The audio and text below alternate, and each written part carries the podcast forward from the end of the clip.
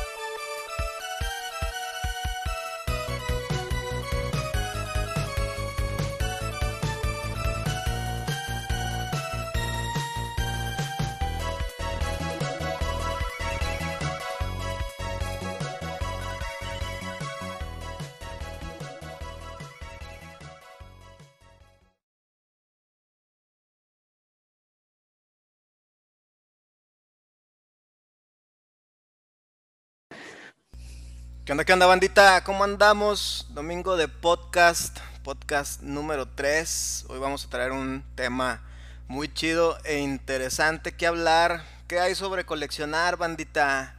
Y bueno, antes de entrar a tema y presentar aquí a la raza que me está acompañando, primero la rolita que escucharon es la rola de Freezeman de Mega Man 7, videojuego desarrollado por Capcom para Super Nintendo.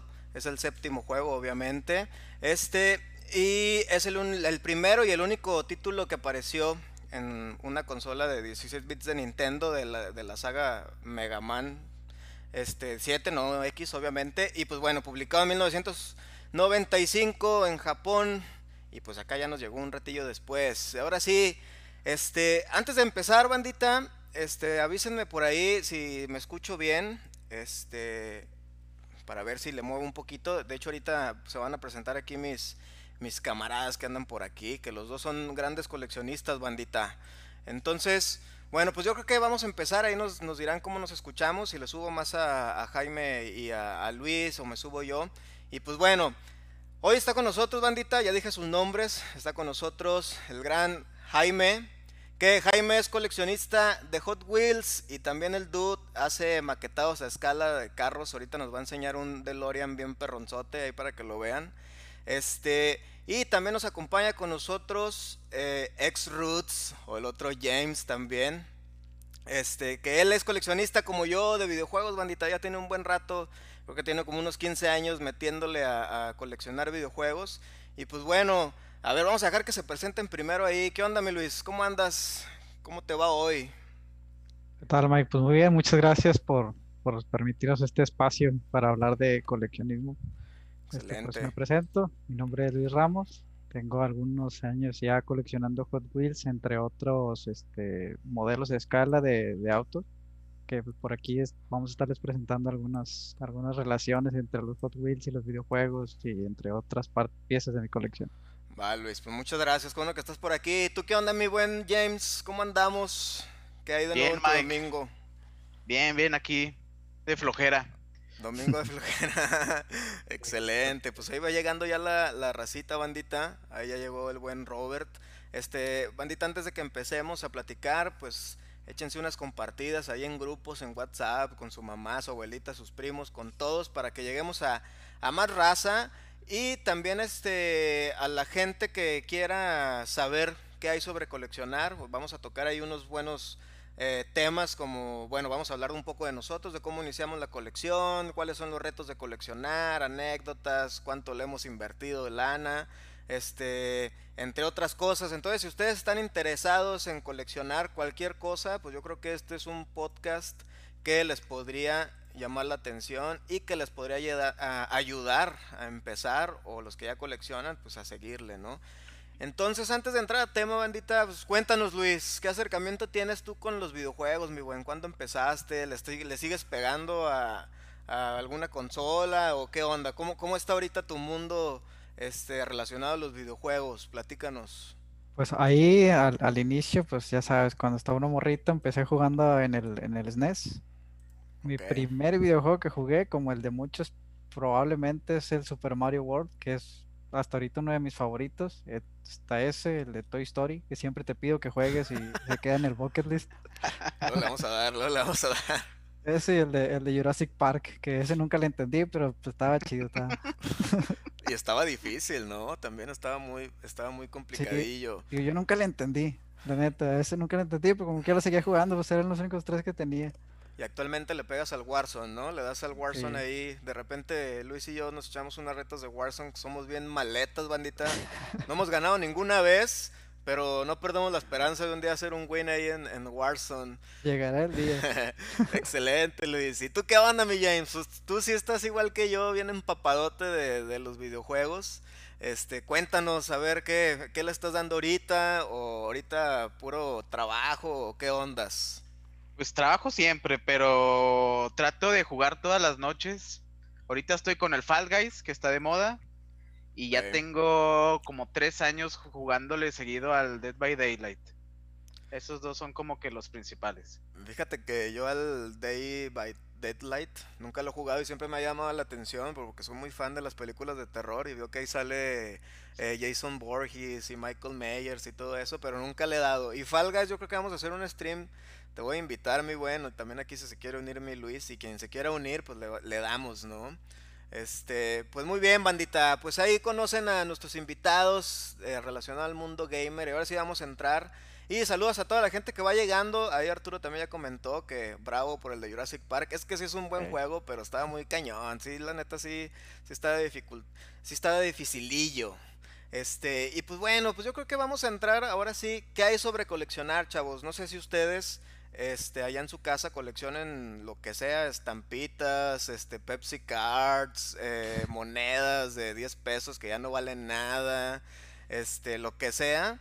Este, pues vamos a hablar nosotros de cómo iniciamos a coleccionar.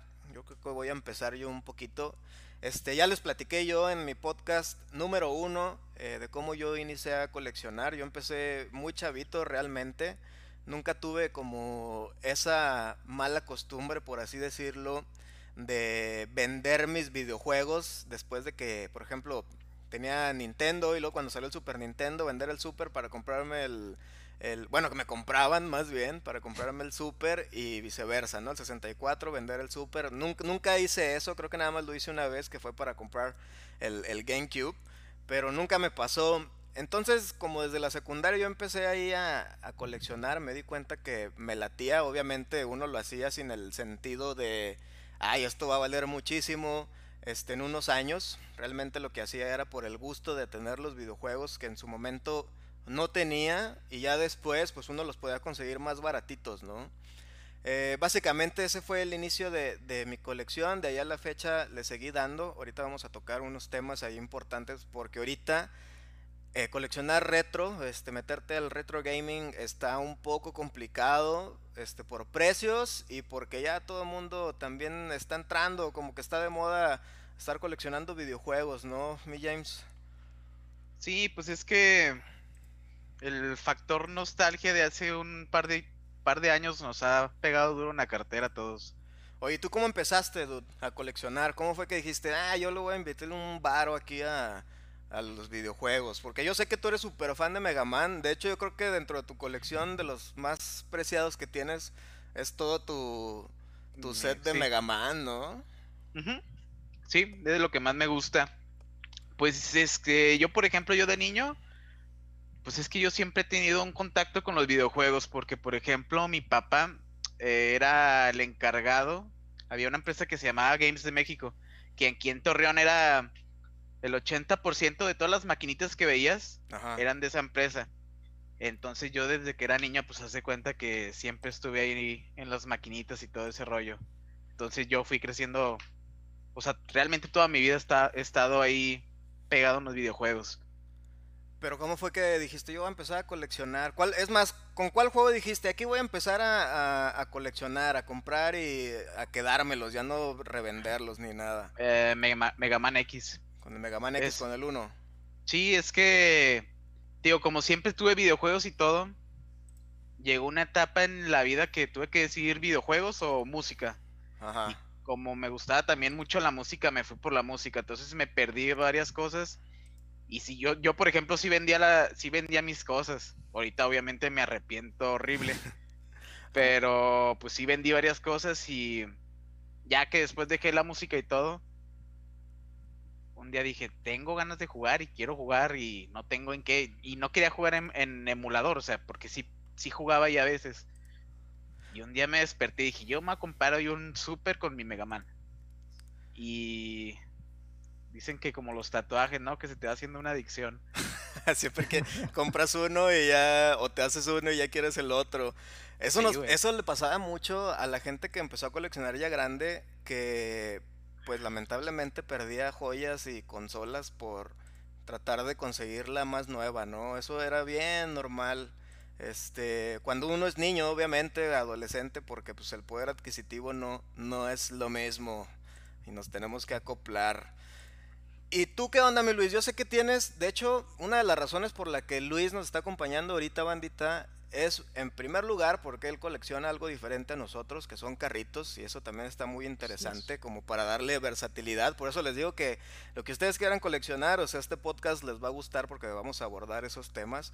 Este, y aparte, Luis tiene dos años aproximadamente coleccionando, y queramos darle como esa frescura, a ver cómo fue él que tiene más este, más vívido ese, esa emoción de decir voy a coleccionar y voy a coleccionar carritos. O sea, pudo haber coleccionado este, piedras de, mar, pero no lo hizo, coleccionó carritos. Entonces, a ver, pues cuéntanos, mi Luis, ¿cómo estuvo ahí esa onda, mi buen?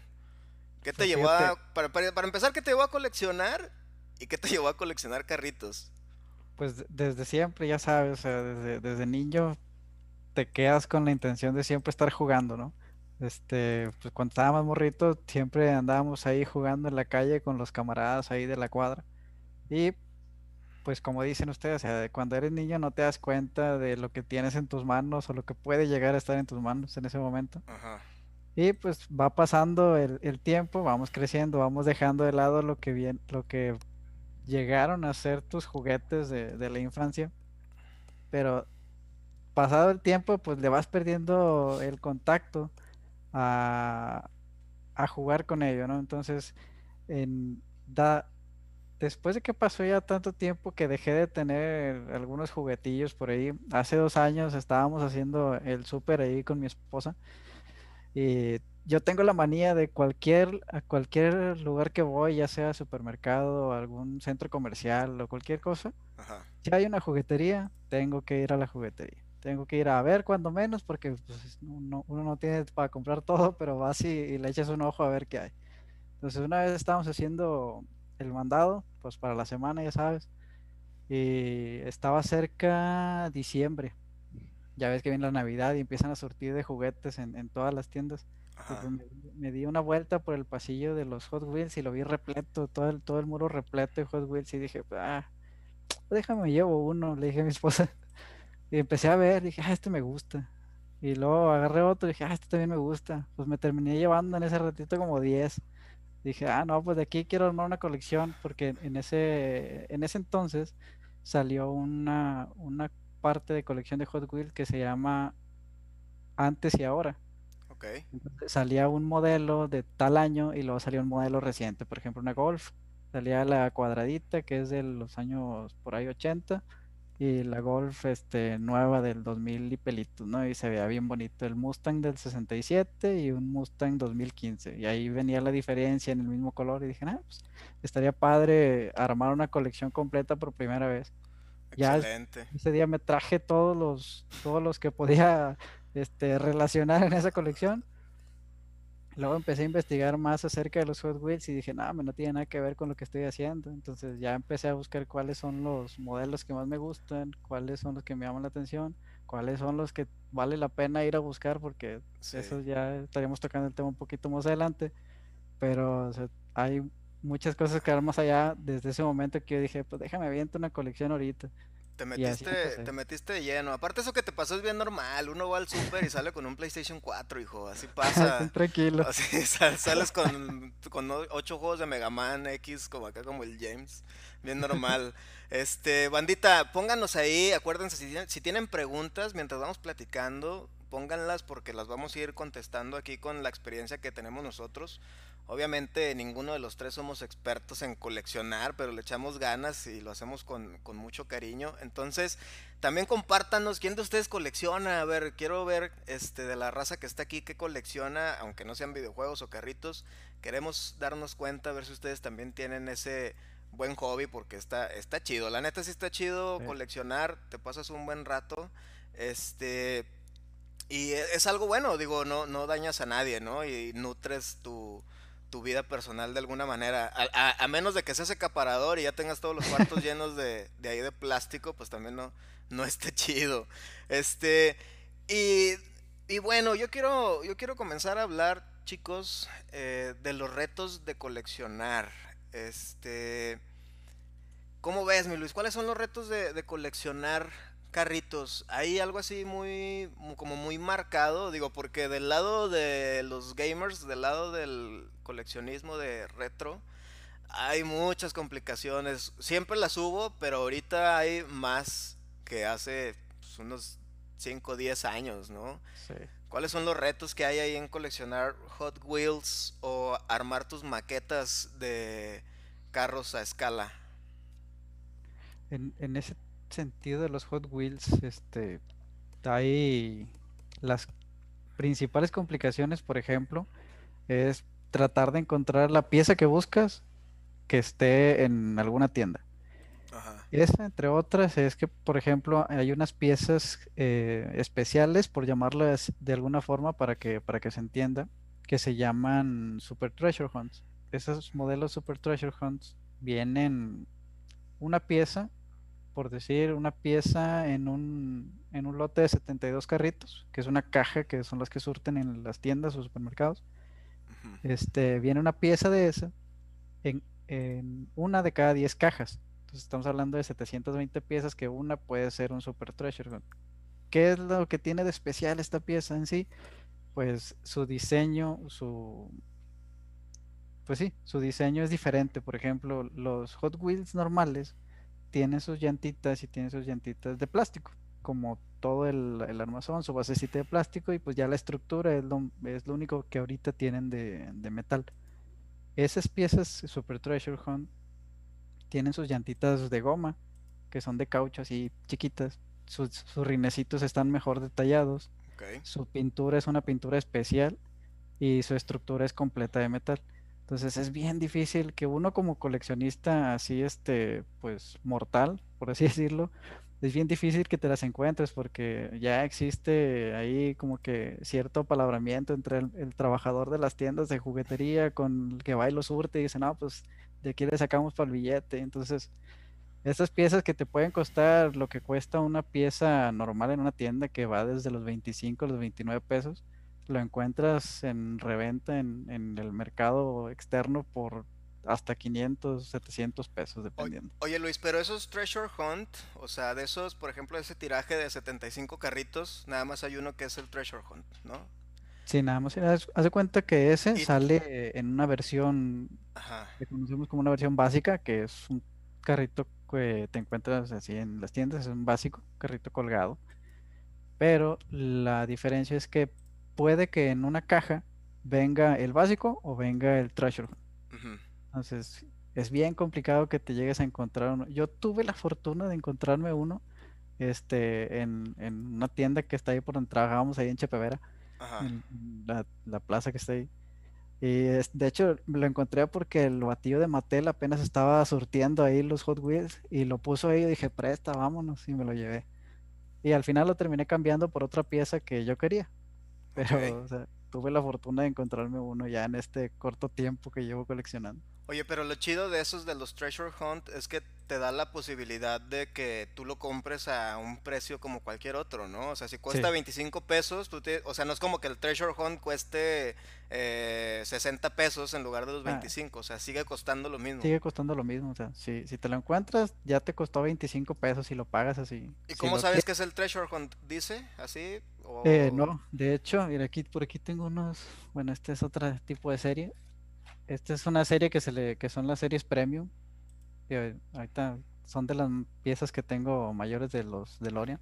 Okay. Se cuenta que en, en la tarjetita de, de, los Hot Wheels, que es un poco más pequeña que esta, aquí donde está el carrito, por la parte de atrás donde está la tarjeta, tiene una flamita dorada impresa.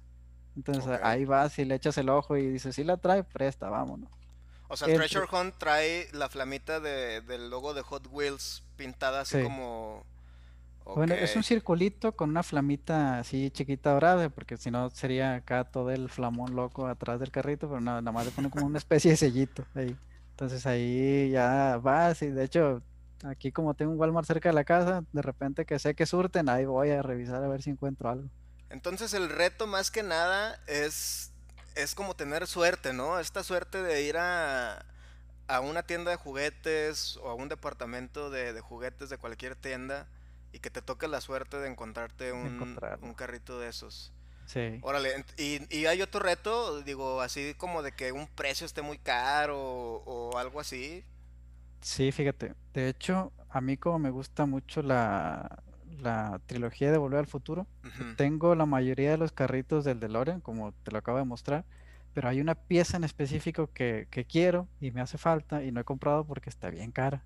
Esa pieza es una, una Toyota, no sé si la recuerdan, es la Toyota 4x4 negra que, que tiene McFly, al que la ve al inicio de la película. Y ah, sí, que la quiere, que, quiere que se, y que se la regalan, ¿no? De hecho. Y que se la regalan, esa que ya la tiene la cochera después de que regresa de todo el argüende que se hizo. Ajá. Este, esa pieza, si la llegas a encontrar a, a buen precio, la encuentras en mil pesos. Y estamos hablando de que es un carrito así chiquito, o sea, sigue siendo el mismo tamaño, la misma escala, pero como es muy difícil de que la encuentres, las personas que lo tienen y que lo quieren vender, menos de mil pesos no la encuentras ahorita. Entonces, ese sí es uno de los principales. Si hay una pieza que igual puede ser cualquiera que, que alguien esté buscando, pero si es una pieza escasa, te la vas a encontrar en un precio alto. Ok. Este, pues bueno, fíjate, ahorita nosotros vamos a entrar al tema, Luis, de los retos que como videojugadores tenemos. Yo creo que nosotros vamos a entrar en un poquito de un antes y un después, porque me suena que lo que tú nos estás contando es como que desde que, o sea, no importa el tiempo que inicies, o sea, hay la fortuna que ahorita no está tan saturado, que es barato, eh, es accesible, los retos son son retos pues muy amenos, o sea, es como, como cuando ibas y Chabelo te decía que le mandaras tapitas de Duvalín para pagarte un Game Boy y pues era pura suerte, ¿no? Y eso, y eso está chido. Acá nosotros, te digo, como es un antes y un después, vamos a empezar a platicar primero del antes este, los retos que nos encontrábamos antes, Jaime, no sé si tú quieras empezar a, mencionar ahí cuáles eran, porque yo me acuerdo que antes era ir a un tianguis y encontrarte 20 Megaman X a 30 pesos, a 10 pesos, este, y ahorita ese Megaman X está como en 700 lanas, men. Sí, exactamente, era irte al tianguis en las mañanas, este, levantándote temprano, nomás para tratar de agarrar lo más que pudieras. También yo, yo lo que aplicaba también era ir mucho a bazares. A todos los bazares del centro ya me conocían y todo. Y me decían clientes, también me dan descuentos y todo. Este. Pues yo creo que así le hacíamos antes. Y no había tantos, ¿no? ¿no? No, éramos tantos coleccionistas retro. Y si los eran, si los éramos, éramos así como muy. estábamos muy escondidos. Sí, es que por, como tampoco se movía pues como ahorita en Facebook todo, pues de hecho pues ni nos conocíamos ni nada, o sea, a lo mejor nos mm, llegamos a cruzarnos en algún tianguis, pero ni cuenta. Sí, nunca nos vimos. O nada más era de que, oye, yo tengo este juego y yo quiero el otro, y ibas y te lo cambiabas. Este, con un dude que también coleccionaba. Y nada más era de. De hecho, así fue como yo te conocí, mi buena. Ahora que me acuerdo, yo te conocí porque me vendiste un, un Smash Brothers Melee que me hacía falta por ahí la primera vez y después hicimos un cambalache ahí por un Wild Guns de Super Nintendo y un Zelda Twilight Princess. Eh, ya en aquellas épocas, ya cuando el, el, Twilight Princess de GameCube estaba difícil de conseguir. Ahorita todo está más difícil y yo creo que está más carillo, ¿no? Y de hecho Wild Guns también. también este, subió. Y después vinieron, es que antes era muy, muy amigable, porque también muchas tiendas donde uno rentaba videojuegos como Videocentro, entre otras, eh, entre otras de esas tiendas departamentales donde podías ir a rentar películas y videojuegos, pues quebraron, ¿no?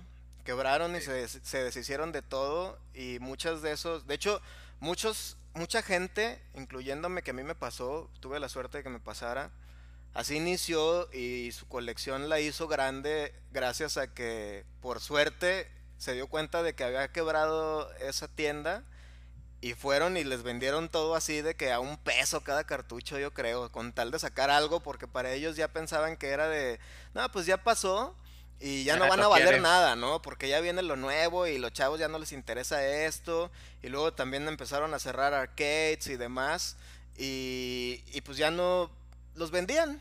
Pensaban que ya, ya no iba a haber nada de regreso económico, ¿no? Este, y después vinieron los retos, vinieron las redes sociales donde todo el mundo empezó a, a darse cuenta que estos juegos valían más de lo que realmente son y todo el mundo empezó a querer coleccionar y ahí vino el los tiempos oscuros de coleccionista, ¿no? Sí, sí, sí. Sí, sí, sí, ya de ahí se fue todo para abajo, al menos para nosotros. Otros pues les fue bien con el negocio. Sí, porque empezaron a, revender también, ¿no? Sí. Este, por ejemplo, de, de qué, qué, reto tú te acuerdas así que te haya pasado. Por ejemplo, yo tengo una que, por ejemplo, a mí, chavos, me falta el Dragon Quest 6 de Nintendo DS. Y cuando lo iba a comprar costaba 200 pesos completo, nuevo. Y ahorita el Dragon Quest 6 completo y si lo quiero nuevo está como unos 15 mil pesos. Porque ya no hubo, ya no hubo tiraje de, de ese videojuego. Porque Nintendo todavía conserva los derechos de Dragon Quest 6 y de Dragon Quest 5. Por eso son los más caros. En cambio, este, los otros, que aunque son de Nintendo DS, las licencias ya las tiene de regreso Square Enix y ya los pueden volver a hacer. Pero ahorita Nintendo dijo, ya ni más, ya no vamos a producir nada. Y ándale, que ese Dragon Quest 6 sigue siendo derecho de Nintendo. Y pues, ya ni qué hacerle, ya nada más me queda llorar o esperar a que alguien, este, que no se quiera dar baño, me lo venda, ¿no? Al, precio que es. ¿Tú qué onda? ¿Tú tienes uno así que dices, ay, este se me pasó? Este, que en los tiempos bellos lo pude haber comprado y a veces lo dejé pasar dos, tres veces y ahorita en los tiempos malos ya ni, de, ya ni cómo, ya es mejor decir, pues ya ni modo, hombre, ya, ya se me pasó. ¿Qué te pasó a ti, dude?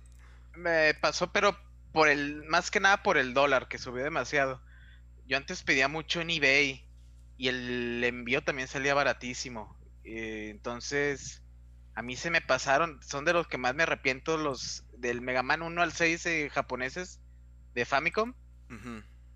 En ese tiempo me costaba como mil pesos más 200 o 300 pesos de envío y lo fui como que aplazando y nunca los compré.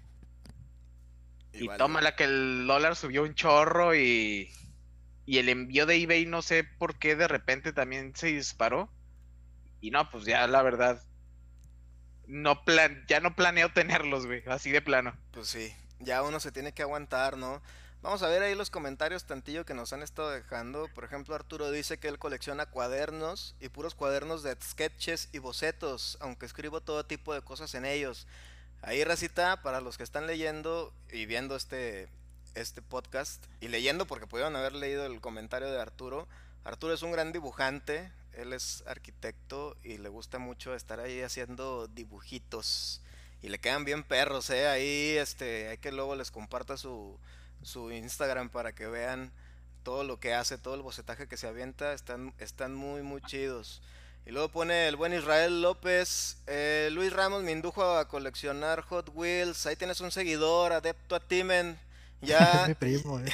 es tu primo, este, ya, ya lo arrastraste a, a coleccionar, pues está chido, o sea, y como te dije, yo creo que ustedes tienen ahorita el mundo así para ustedes. Tienen el, Libre. El, lienzo en blanco para, para pintar. Y pone Arturo, ¿qué es lo más difícil de comprar en línea? ¿Cómo perderle el miedo a la compra en línea? A ver, yo es muy raro que compre en línea. Hasta ahorita con la pandemia he hecho compras en línea. Y pues le tengo confianza. De hecho, nunca me han, nunca me han estafado ni nunca me ha visto la cara y he hecho compras pues considerables. Entonces, por, por mi lado, este, lo más difícil es conseguir lo que quieres y a buen precio, porque puedes conseguir lo que quieres así de volada, pero hay gente que se da baño y te quiere vender las cosas súper caras, ¿no? Y perderle el miedo, pues ahora sí que, pues si nunca lo haces, nunca lo vas a perder, dude. Lo tienes es que, también depende de la tienda de donde compre. Bueno, si también si pones ahí este estafas.com, pues sí te van a dar baño, ¿no? Este... fíjate, de eso de comprar en línea, yo, yo soy fanático de comprar en línea porque hay muchas piezas que no consigo aquí y que al final de cuentas tengo que mandarlas pedir. Y, y, tengo varios proveedores de diferentes estados de la República. De hecho, a mi primo todavía, ah, como apenas acaba de empezar, trae un pedido ahí que lo trae nervioso. Le digo, tranquilo, no pasa nada. Pero por ejemplo, yo estuve buscando una colección, que de hecho aquí la tengo, este, que era de los camioncitos Bimbo, no sé si la recuerdan, de allá del, por ahí del año 96. Sí. Pues a mí en ese tiempo mi papá la, la consiguió y pues yo como todo niño vi juguetes, yo no dije colección, nada, juguetes, vámonos, y me los aventé todos. ¿Quién sabe dónde terminaba en ese entonces? Y ahora que empecé a coleccionar, lo empecé a buscar en Mercado Libre, la colección completa. Y dije, chale, me la encontré completa en su, en sus paquetitos, en su paquete de protección. Este, y me costaba 1200 pesos. Y dije, chale, es un chorro de lana para unos carritos. ¿Cuántos son? De ese tiempo. Son 12. Entonces, y dije, no, pues me la voy a rifar. Y los mandé pedir. Dije, no, pues ya si, si no, si no llega o si llega un, un Boeing como el de el que pide el iPhone. Este, dije, no, pues ya ni modo. O como las figuras estas de Monsters in My Pocket, que ahorita están bien carotas, las que te salían en la cajita de Sonrix. ¿Sí se acuerdan de esos? Que eran unos, unos monstruitos, que de hecho hay videojuego y todo en es que ya están bien caras. Y yo creo también las Pepsi Cards y todo eso ya debe estar súper caro. Sí, están muy caras. El que ah. tiene buena experiencia también comprando el India eres tú, eh, Jaime, porque tú compras mucho ediciones de colección y todo ese tipo, ¿no? Sí, yo compro, yo creo que todo en línea. Para que no. Prácticamente todo, o sea, de videojuegos, pues sí, es que sale mucho más barato. Por ejemplo, Amazon, todos los videojuegos están a salir mucho más baratos. De repente Mercado Libre también tiene buenas ofertillas y ya como que implementaron mejores cosas. Porque como le Amazon llegó arrasando, Mercado Libre se tuvo que poner las pilas. Este, algo te iba a decir de ahorita, de ese del miedo para que no le tuviera miedo. Ah, ya me acordé. Nada más que cuando pidan algo, por, te voy a contar una anécdota que le pasó a un amigo. Pidieron un Switch en Walmart por, en línea. Y me dijo que cuando llegó había una chava que que estaba reclamando que porque el paquete no traía lo que lo que pidieron. Entonces el chavo de Walmart les recomendó como que grabar video cuando lo abrieran. Entonces cuando a ellos les llegó jugando dijeron, vamos a grabar por si nos sale otra cosa. Entonces cuando lo abrieron venían dos botellas de agua, no venía el Switch. No manches, ¿en serio? Entonces esa fue la única manera porque a la otra chava que estaba reclamando no sé qué, mm, quién sabe qué habrá comprado, no le hicieron caso porque pues no tenían pruebas. Y estos chavos sí fueron a, hey, compré un Switch y mira, aquí está el video que cuando lo abrí. y ahí nacieron los unboxing. Y sí se los cambiaron. O sea, a lo mejor ese es un tip de si les da miedo. Y no tip, a lo mejor hacerlo con casi todo. Al pues. menos si no es Amazon, si no es una tienda con mucha reputación que sean con tiendas oficiales siempre, ¿no? De hecho, yo he visto varios casos de esos. También hubo uno muy famoso de un chavo que en Amazon también pidió un Switch. Y cuando le llegó, le llegó un. ¿Qué era? Un fabuloso, ¿no? Un fabuloso, azul, acá perrón. y ya pues se lo tuvo que. Se lo tuvo que regresar. Este. Y por ahí pone el buen Robert. Existieron tiempos oscuros en el coleccionismo. ¿Por qué? Este en el coleccionista, en el en coleccionar videojuegos sí. O sea, sí, y yo creo que ahorita estamos en tiempos oscuros, ¿no? De hecho, todavía. todavía estamos ahí. Ya es post apocalipsis, güey. Ya no, ya no hay Sí, ya los que sobrevivieron, sobrevivieron. Y, ya los demás ya están ahí. Como los de. ¿Cómo se llaman estos que corren en un laberinto? Los de. Ay, Maze Runner, ¿o cómo eran esos? Este. Sigue, para nosotros siguen siendo tiempos oscuros. Si quieres coleccionar retro, al menos, ahorita eh, ya se me hace muy caro. Yo sí digo que ya es un poquito tarde este coleccionar, pero ahorita vamos a entrar a, tema de eso. Este, ¿por qué, ¿por qué son tiempos oscuros ahorita? Yo creo que desde que se empezaron a hacer páginas de juegos en Facebook y en todos lados de gente que coleccionaba y de que revendía y todo eso, inmediatamente la gente que tenía puestos en un tianguis o una friki plaza en eso, empezaron a subir los precios muy, muy, muy, muy alto y pues ya imposibilitaban eh, conseguirlos, ¿no? Por ejemplo, el Mega Man X2 y el 3 yo me acuerdo que lo más caro que lo sacabas eran unos 250 pesos. Me tocó a mí, o sea, ir a bazares donde todavía no estaba así como eh, esto de auge. Y ahorita, ¿qué, ¿cuánto está un Mega Man X2 o 3, James? Mm, la verdad no he checado, pero más, 2000, de ¿no? más, de 2000, sí, más. Sí, entonces sí, sí siguen siendo tiempos oscuros. Y luego aparte, yo siento que nos dieron en la torre cuando salieron los Nintenditos, que salió el, NES Mini y el Super NES Mini. Que yo creo que esto fue así como que lo que explotó, así de que, ah, todos somos geeks, todos somos, todos somos este, videojugadores. Que está chido, pero el problema es que esa gente, este, que realmente no es como tan adepta a coleccionar, empezó también a adquirir estos juegos porque lo que hizo el Nintendito y el Super Nintendito es de que esa gente ya empezó a querer a comprar también los originales, ¿no? Aunque sea el Super Mario o Mega Man X o lo que sea. Pero sí impactó de manera negativa a la gente que ya tenía muchos años este, coleccionando. Al menos para mí me impactó muchísimo. Y de hecho, gracias a eso, les digo, el Dragon Quest 6, aparte de que el tiraje ya, ya no volvió a sacar Nintendo, también afectó este, que, que toda la gente empezó a comprar. De hecho, yo era, bueno, yo digo que yo era porque yo no conocía mucha raza que era fan, al menos como yo me digo y me declaro fan de Dragon Quest, que ahorita yo creo que ya hay muchos y miles y por un lado me causa felicidad, pero por un lado digo, chale, pues gracias a toda esa gente que antes no era, pues ya ahorita ya no puedo conseguir el juego que me falta, ¿no? Entonces yo digo que sí son tiempos oscuros todavía, ¿no, James? ¿O tú qué piensas en eso, dude? yo pienso que ya no se va a poder. Bueno, si alguien quiere iniciar una colección retro, pues sí puede empezar, pero pues yo creo que nunca va a alcanzar a tener todo lo que quiere realmente. es que está muy caro, o sea, juegos de dos mil pesos, pues no. O sea, imagínate, yo quiero el X1, X2, X3, fácil unos seis mil pesos, yo creo que te gastas. Que lo bueno que ahorita ya los tienes, como quiera. Y yo también, pero ya antes nos dábamos el lujo de que, ah, voy a comprar dos copias. Esta es para darle carrilla y esta es para que se vea ahí bonito en mi vitrina. Y ahorita ya no puedes hacer eso. pero eso es en videojuegos, banda. Y eso es en videojuegos eh, retro. Ahorita también yo creo que está difícil coleccionar porque los precios en México mm, se están poniendo muy feos en videojuegos. Pero no sé, en carritos, Luis, ¿tú qué onda? ¿Es, ¿Son buenos tiempos ahorita todavía?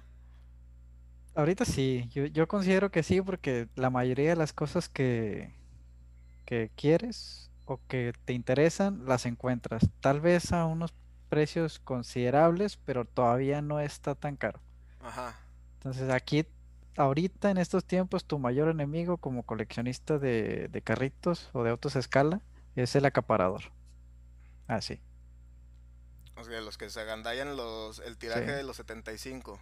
Eso mero, porque dices esto, o sea, quisieras tú encontrar el precio que te imaginas tú que va a estar, pero al final lo terminas comprando por dos, tres veces su precio inicial. Porque pues ya lo compraron ellos y ellos son los que lo tienen y pues ellos ponen el precio, de ánimo que le andes ahí moviendo.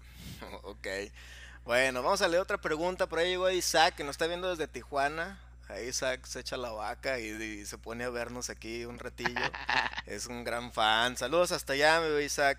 Y luego aquí dice uno de los admins de Vortex Solid, nos dice que ¿cuál es la mayor satisfacción de coleccionar? A ver, ¿quién se quiere aventar primero esa respuesta, dudes?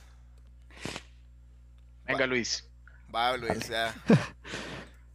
Pues la mayor satisfacción de coleccionar es poder decir, ya lo tengo en mis manos. Y como un ejemplo, les presento aquí la colección de carritos de camioncitos bimbo del año 1996. Órale, esos están bien chidos. Y también los de la Coca-Cola y todos esos. Me faltan los de la Coca-Cola, esos no los he podido conseguir. ¿Y esos están caros ahorita, tú? No, fíjate que no. Porque como que era, si hay gente que tiene muchas, muchas este, copias, por decirlo así. Y lo más caro que me ha tocado encontrarlos en Mercado Libre es unos 700 pesos. Pero como el vendedor no tiene reputación alta, no los he querido comprar. Para evitar ahí algún fraudecillo.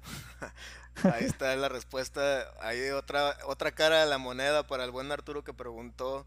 ¿Y tú, Luis, cuál es la satisfacción de coleccionar?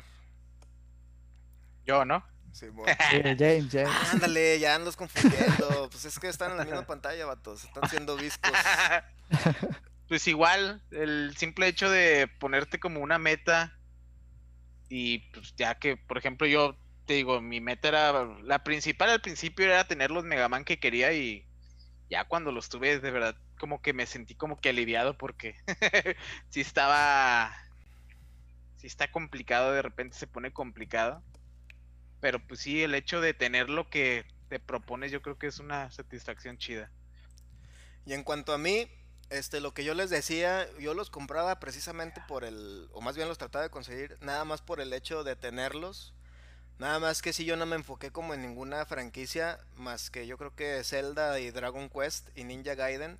De ahí en más, pues lo que compraba era así por tenerlo, ¿no? Por, y la satisfacción era de que, pues, ah, ya le hice su check, ya, ya lo tengo aquí y pues ya es mío y eso se siente bien chido. Yo creo que esa es la mayor satisfacción, ¿no? El chiste es de que cuando uno colecciona este y no tiene claro al menos de una saga o así como tú dices, Jaime, que tú te aventabas, tu objetivo era los Mega Man.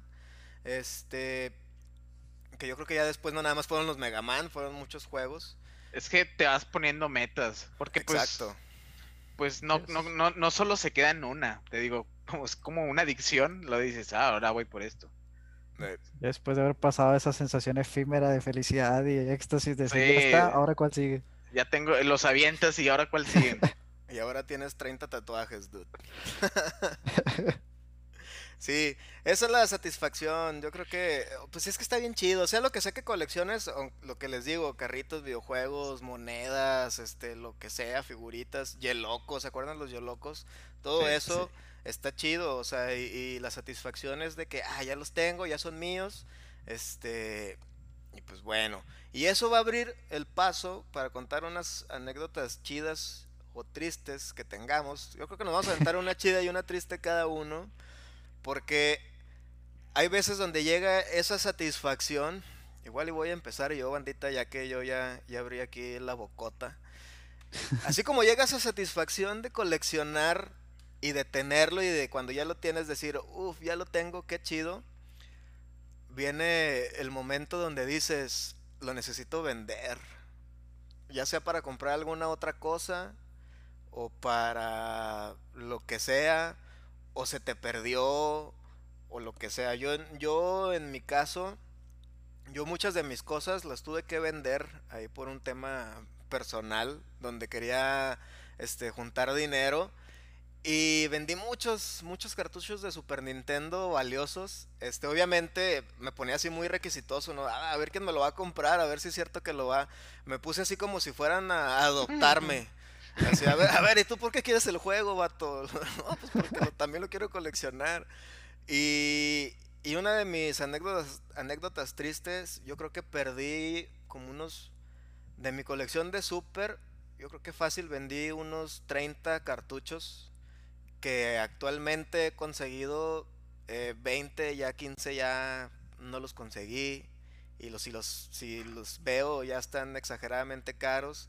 Y pues ni modo, ¿no? Ahorita lo único que me queda es la dicha de, pues lo tuve. O sea, lo tuve y eso es una anécdota triste para mí, los tuve que vender y ahorita actualmente de esos treinta y tantos que vendí, nada más me quedé con 20. Espero que, después vayan regresando poquito a poquito. Y pues una anécdota chida. A ver, déjenme acuerdo de una anécdota así buena. Pues yo creo que esa, fíjense. Yo estuve buscando, yo tenía este mi The Legend of Zelda Twilight Princess de GameCube. Y tenía mi versión de Wii también que yo siempre fui más fan de la versión de, de Cubo. ¿Por qué? Nada más porque Link es zurdo. Nada más por eso, porque Link ha sido zurdo toda su vida. Y yo decía que la versión de Wii no estaba chida porque Link no era zurdo. Entonces yo quería mi versión de Cubo, que la tuve que vender también eh, adolescente, porque la vendí, porque me iba a comprar otro juego, creo que fue el Solid 3 de, PlayStation 2 y no completaba y lo tuve que vender. Este, y duré mucho tiempo buscándola y todas las versiones que salían eran de Wii. Pero yo quería mi versión de cubo hasta que conocí aquí al, al gran James y me dijo, yo tengo un compa que tiene como tres Twilight Princess nuevecitos. Dije, ah, pues ¿qué quieres? Pues yo ando buscando un Wild Guns. Y yo tenía ahí dos copias de Wild Guns también nuevecitas y fuimos, hicimos cambalache. Ya después me enteré que, que nos hicimos el paro mutuamente porque yo añoraba ese Zelda de regreso y Luis estaba buscando uno de sus juegos favoritos de toda la vida, que era el Wild Guns de Super Nintendo. Entonces, pues esa es mi anécdota chida.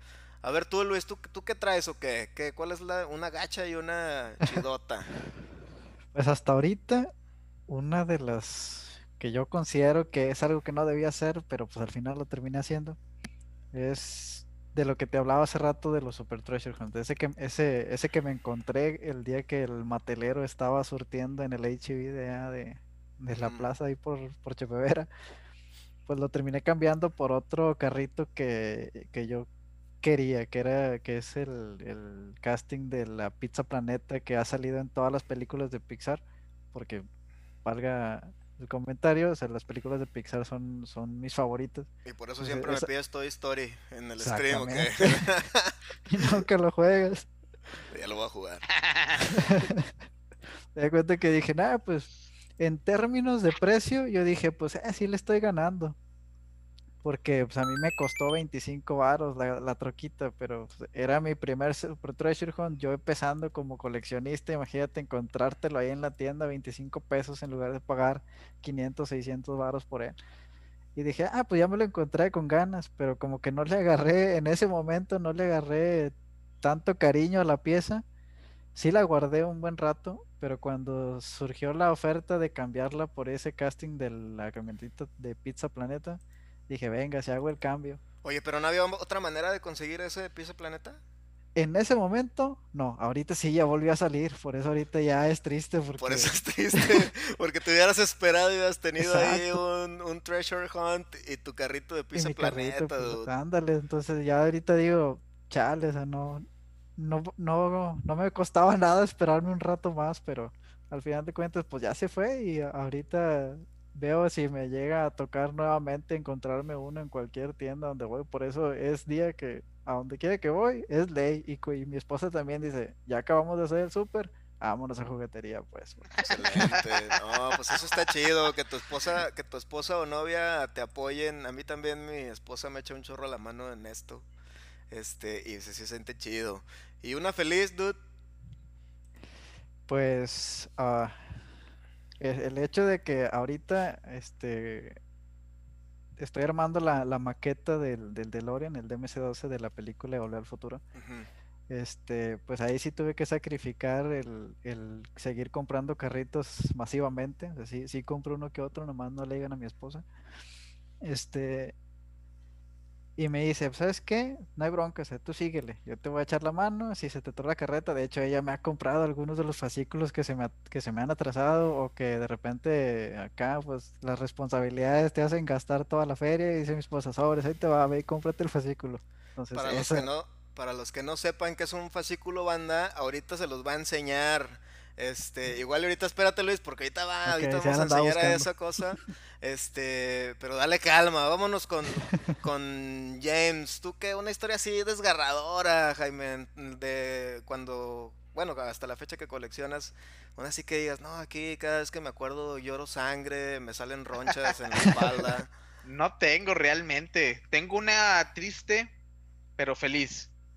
Y es cuando hace como cuatro años y medio o casi cinco, eh, yo vivía con mi novia en un departamento y un día nos, nos sacaron todo. Bueno, a mí me robaron mi Play 4, me robaron una pantalla, ropa, de un dinero que tenía guardado. Pero lo bueno es que seguían mis juegos retro. Porque eso fuera lo que me... Haz de cuenta que cuando yo vi todo eso, yo salí corriendo a mi cuarto. Y estaban todos mis juegos. Entonces fue así como, o sea, triste, pero también feliz, güey. O sea, yo creo que me hubiera dolido más si se llevaran los juegos. Agridulce. Y ahora ese ratero, ese niño ratero ahora es. se convirtió en Andrés Manuel López Obrador. Pero no entremos en ese detalle, solo fue un, chistecillo. Saludos a la banda que va llegando, ahí llegó el buen Pedro. Pregunten, bandita, saludos a todos los que están llegando, a los que están siguiéndonos. Eh, denle like, compartan, hagan sus preguntas. Y nosotros seguimos aquí platicando todavía otro, otro ratito. Y ahora todo lo que vamos a entrar a tema. A ver, chavos. ¿Cuánto ha llorado su cartera? ¿Cuánto ha llorado su cartera este, y su tarjetita este, coleccionando? Eh, ¿Cuánto le han metido? Así, la neta, más o menos, que tú digas, no, yo me puedo, ahorita, ahorita trajera un, un, Thunderbird así acá perronzote, un ahora sí que ahí aplica el, Lamborghini. Si dejaras de coleccionar, tendrías un Lamborghini. Este, a ver, aviéntenla, así, sin miedo. ¿Tú qué onda, Luis? ¿Cuánto es lo más que le has metido así a un o, o cuánto crees que ahorita tengas invertido ahí? Fíjate, ahorita hablando en, en, partes, porque pues, hablando de la maqueta y del, de los carritos, de puros carritos, yo creo que sí alcanzo los los 35, los 35, 40 más o menos. Sí me alcanza para el enganche de un suru tuneado con eso. Excelente. ¿Y, tú, con la maqueta? A ver, con, la maqueta, ¿qué? ¿Cuánto, ¿cuánto, le has metido ahí a, a, esa chulada que tienes ahí que ahorita nos vas a enseñar? A esta cosa ya llevo unos 28, así netos, porque va subiendo, pero eso ahorita se los platico va cambiando el precio, pues, y aparte los que se me han atrasado he tenido que mandarlos pedir también de otros camaradas que también lo están armando. Este, unos 28 pesos, entonces ya en total pues, ya andamos rondando los 70, por ahí, 70, 80. Fíjense, en dos años, ¿eh? En dos años, y lo que falta. Ay, ¿cuánto? Uno que tiene veintitantos y, tú, tú como 15, James. ¿Cuánto? ¿Cuánto? No, no sé, ni quiero saber ni mi novia quiere saber porque según yo siempre le bajo. Todo cuesta más barato. Sí, sí, si costó 500, costó 50. Vámonos. Como el video ese de que está muy chistoso, que es una familia y que le van a poner que un modem, pero los ponen en un PlayStation 4. ¿No lo han visto? Eso es muy bueno, se los voy a compartir ahí en el grupo, bandita, para que lo chequen. Ese, ese video está muy divertido y yo creo que habla de eso que acaba de decir aquí el buen Jaime. Este. La verdad, yo no sé cuánto tenga invertido. Ni quiero saber, la verdad. Yo no, yo no me voy a poner. Porque no, no. Pero pues sí te puedo decir que. No sé, por ejemplo, los, los juegos que ahora compro. Que son de Limited Run. Pues ya con todo y envío, pues me gasto como de 800 a 1200. Es más, mira, vamos a ponerlo así para que la raza se dé una idea. Del Mega Man 1, del Mega Man 1 al Mega Man, ¿qué lo tienes? ¿Hasta el, hasta el X9? ¿Los tienes todos? Sí. ¿Cuánto vale esa colección de Mega Man ahorita? ¿Cuánto le calculas? ¿Unos 30? ¿40? Mm. La última vez que vi, por ejemplo, los, los de PlayStation, el X4, X5, X6, te los venden en Mercado Libre como en como en seis mil o siete mil. La verdad no me acuerdo, eso fue hace meses. Pero pues no sé en, como en cuánto podrían dar valorada. No, no creo que tanto. Yo creo que a lo mejor a lo mucho unos 15. Unos 15, pero ah, chis, completos. Sí. No, es que no sé, pues es que te digo, ya como perdí la ya no me ando fijando en precios y todo, porque ya sé que están caros, ahorita no sé ni tengo idea de cuánto cuesten. Lo que ustedes no saben, banda, es que Jaime se refiere a 15 mil dólares americanos. no, no se crean. Yo tampoco sé cuánto tengo ahí invertido, pero yo creo que sí le he invertido una lana. Y tengo juegos muy caros. De hecho, hace poquito me enteré que el Poki, el Poki Rocky 2 completo, que tengo ahí mi copia guardadito, ahorita está en 30 mil pesos, vato. No sabía. Según yo estaba, no, pues lo vendes en 5, a lo mucho. Sino que la otra vez vi un vato que dijo, ah, vendo mi Poki Rocky 2 completo en 25. Y dije, ah, chis, no puede ser, está tan caro. Y sí, me metí a varios ahí al, price charting y le pregunté a varios coleccionistas ahí pesados. Y me dijeron, no, mi Mike, sí, sí está carito, ahorita sí está muy caro. Y dije, no, pues entonces lo voy a dejar ahí para que, para que pague la universidad de mi chavo. Ya cuando, cuando, sea oportuno lo saco.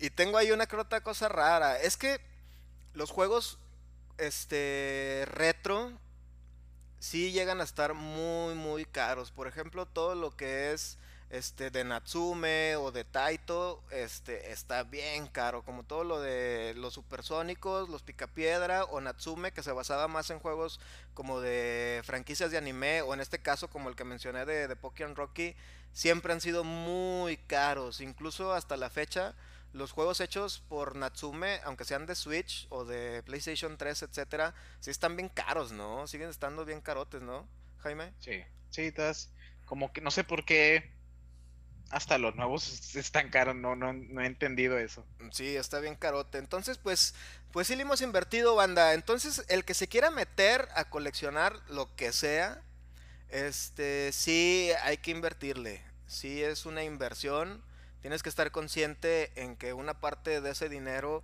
este, se va a quedar ahí porque si, mientras no lo vendas, no va a regresar nada de ti. O sea, no, no hay retorno. Incluso yo diciendo que tengo un juego que ahorita puede valer 30 mil pesos, la realidad es que al menos aquí en México nadie me lo va a comprar a ese valor. Exactamente. Este, y sí le voy a sacar más dinero, obviamente, que lo que yo le compré, porque ya se evaluó mucho y ya está muchísimo más caro. Pero.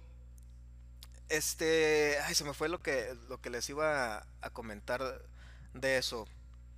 Me perdí la idea. Alguien, échenme ahí un. un Soplenme, porque se me, se me olvidó, se me apagó el cassette ahí random. El chiste es que hay que invertirle lana, vanita.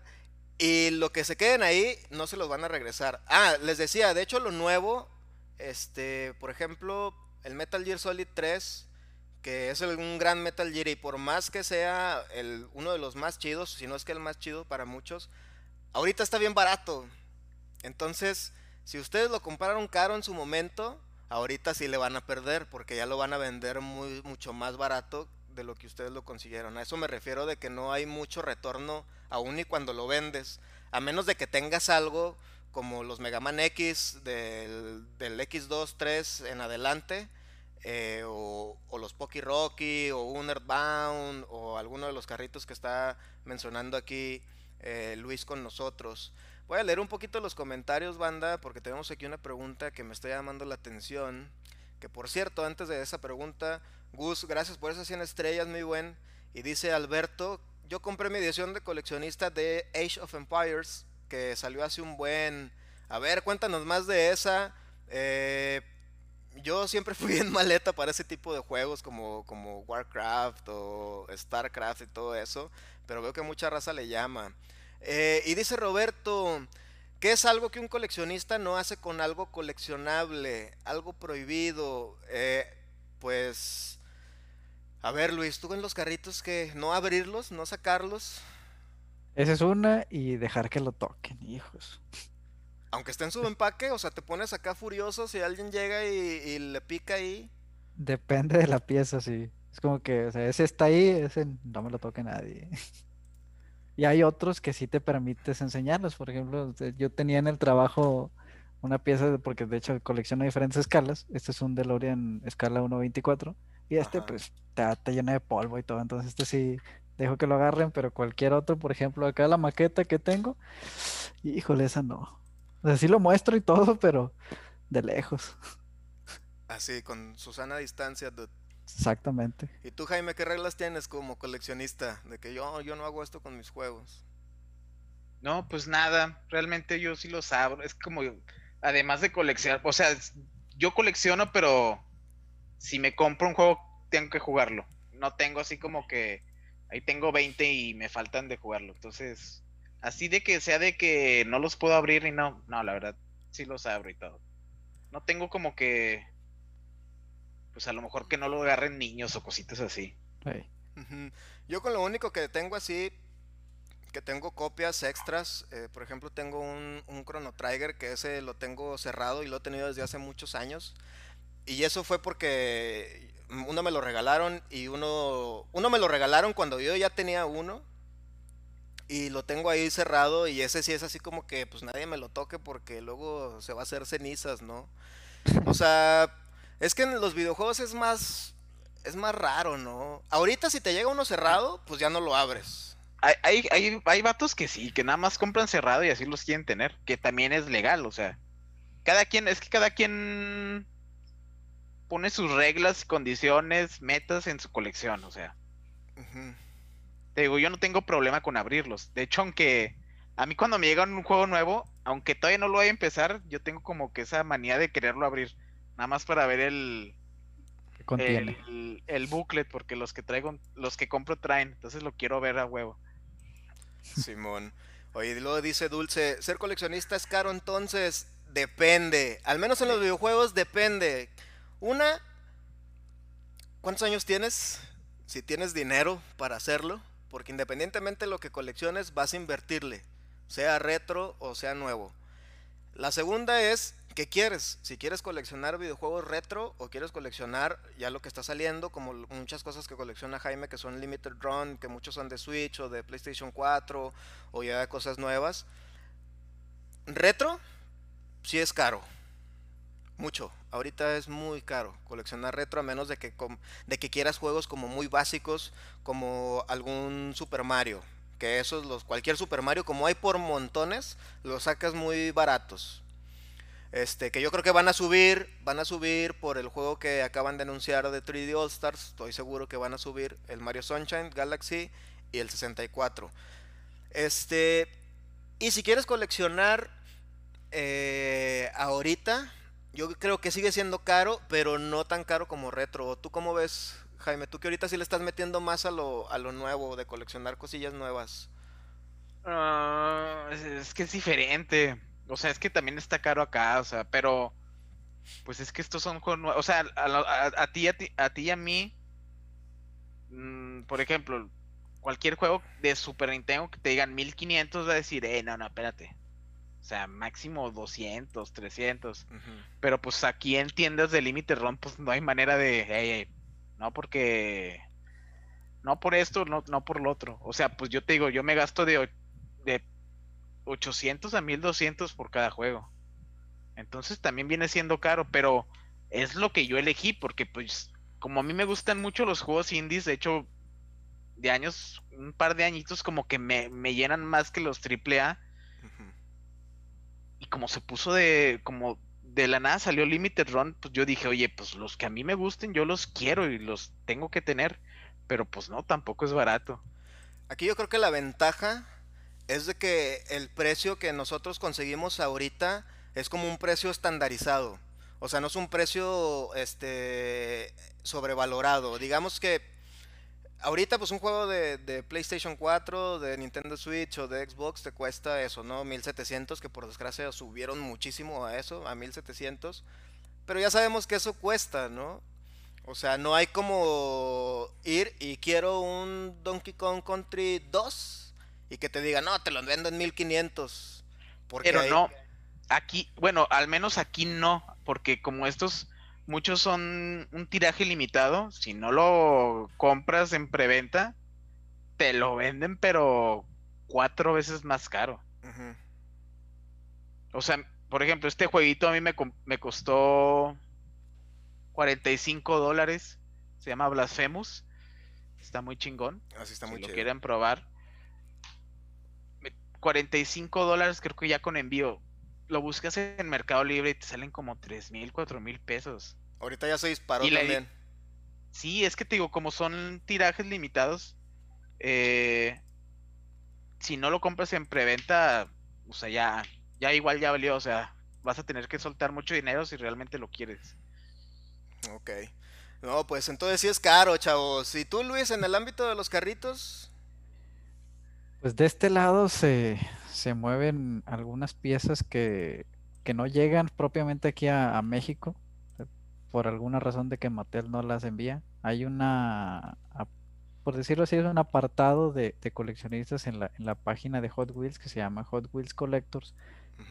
Cada cierto tiempo sale una edición de un carrito que es un Red Line Collector. Entonces, ese sale y el que lo alcanza a comprar porque avisan de que a tal hora va a empezar la venta y los que alcancen. Es también es un es un una edición limitada, entonces los que llegan a comprar esa edición y la quieren traer para México te cuesta 20 dólares si la quieres comprar de 20 a 35 dólares por ahí, pero la traes para acá y aquí la banda te la vende en 2.500, 3.000 pesos dependiendo la, el modelo, el casting que sea. Y si se y si ven que se que está demandado, eh, sí le aumentan una lana. Bueno, pues yo creo que eh, esa es una pregunta muy muy general, ¿no? O sea, porque sí es depende de que vayas a coleccionar. O sea, yo creo que en todos sí va a ser caro. ¿Tú crees? Porque es como te digo, o sea, a lo mejor tú dices, mira, pues los carritos de Luis cuestan 25 pesos, pero pues Luis no, se agarra dos cuando va a comprar. Entonces te digo, es como una adicción de que ya, ya quiero este, pero no tengo este, lo necesito. Y e, el mismo en otro color y también lo voy a comprar. Entonces yo creo que en todo vas a gastar dinero, a menos de que te fijes como que un precio y yo voy a gastar 300 a la semana, pero en todo vas a gastar, o sea. O sea, de todas maneras, al final de cuenta, al año que hagas cuentas va a ser un gasto que va a decir, ah, cañón. No me fijé que de 25 en 25 gasté tanto. Ok. No, pues yo creo que esa respuesta, Racita, ustedes se la van a contestar solitos dependiendo de lo que de lo que coleccionen. Que por ejemplo ahí está buen Arturo que dice que él colecciona libretas este para hacer sketches. Ahí cuéntanos si es caro también conseguir ahí ese tipo de, libretas, porque yo creo que ha de haber unas ediciones ahí chidas, ¿no? Que son de cuero, que tengan un estampado ahí, o, que fue la libreta de, de Edgar Allan Poe o algo así. ¿no? o al menos es barato, pues que sea algo que tú produzcas. Pues imagínate que tú dices, no, yo voy a coleccionar mis escupitajos. Pues no vas a gastar nada, ¿no? Entonces ahí el escupitajo de 1996 no va a valer nada, para ti sí. Pero pues eso sí es barato, banda, lo que ustedes producen. Eso sí es baratísimo. Pero tiene razón, Jaime. Yo creo que sí es caro, eh, independientemente de lo que colecciones. Pone dulce. Sí, yo también pienso que es un gusto caro. Hasta coleccionar arenita de mar te lleva la inversión del viaje. Ja, la excusota, ¿no? Acá me está lavando el cerebro, raza. para que, para que llévenme a la playa. bien, bien. Entonces ya me dijo que ella colecciona este arenita de mar. Pues ya le hace falta. No, pero, pero sí hace sentido, ¿eh? Porque hay gente que colecciona ese tipo de, de. Ahora la arena del mar de no sé dónde. Sí, sí, sí. Y pues sí tienes que ir a hacer el, la inversión para el viaje. Sí, sí tiene sentido. Sí, sí tiene sentido. Y dice Arturo, pues depende de la libreta, pero he llegado a comprar cuadernos de 700 pesos. Ah, no, pues está caro. Esos dibujan, la Dead Note, se dibujan solos. la Dead Note te cumplen los deseos, le pones ahí, ¿no? Quiero... 700, incluye un Shinigami. 700 y escribe sola la libreta. Qué bueno. Y pues, ahorita que estamos hablando de que si es caro o no, pues ¿cuáles son sus tips? A ver, avienten los tips acá mortíferos, los, los prohibidos para coleccionar. Vas, Luis, tú mero, empieza. ¿Cuáles son los tips de, coleccionar de tu ámbito? Híjole. Pues primero, que compres lo que te guste, para que no gastes en vano. porque si, si, si nos vamos por el lado de que ves que los demás están coleccionando algo y tú quieres conseguir lo mismo, pero eso que los demás están consiguiendo es caro para ti y al final no lo consigues, te vas a frustrar. Entonces, primero, que te guste algo y que puedas comprarlo. Ese es uno de los principales. Ok, yo tengo... Bueno. Dale, dale. No, eso, eso es bueno. Aparte de eso que dice Luis, que tiene mucho sentido, obviamente vas a coleccionar algo que te guste porque tú le vas a invertir. Y que sean inteligentes para comprar. Eh, si tienen el dinero y ya tienen algo que ahí echándole un ojo, al menos yo, por experiencia, cómprenlo banda. Porque si ustedes con su conocimiento saben que después va a estar más caro posiblemente, o aunque esté 50-50, con el 1% de probabilidades de su conocimiento diga, esto va a valer más en unos años y lo tienen ahorita, adquiéranlo. Porque sí puede pasar que les den en la torre y cuando lo quieran comprar ya no se pueda. Me ha pasado muchas veces. Entonces ese es uno. ¿Tú tienes uno, eh, James, que quieras compartir? No, yo creo que como el mismo de Luis. Yo, porque por ejemplo, bueno, es que a mí no me dolía tanto, pero antes, como estaba todo barato, yo sí agarraba de todo, de que cualquier jueguillo de NES, vamos, el Paperboy que está horrible y así yo tenía un chorro. Pero ya después los vendí porque dije, oye, pues yo no quiero estos juegos realmente.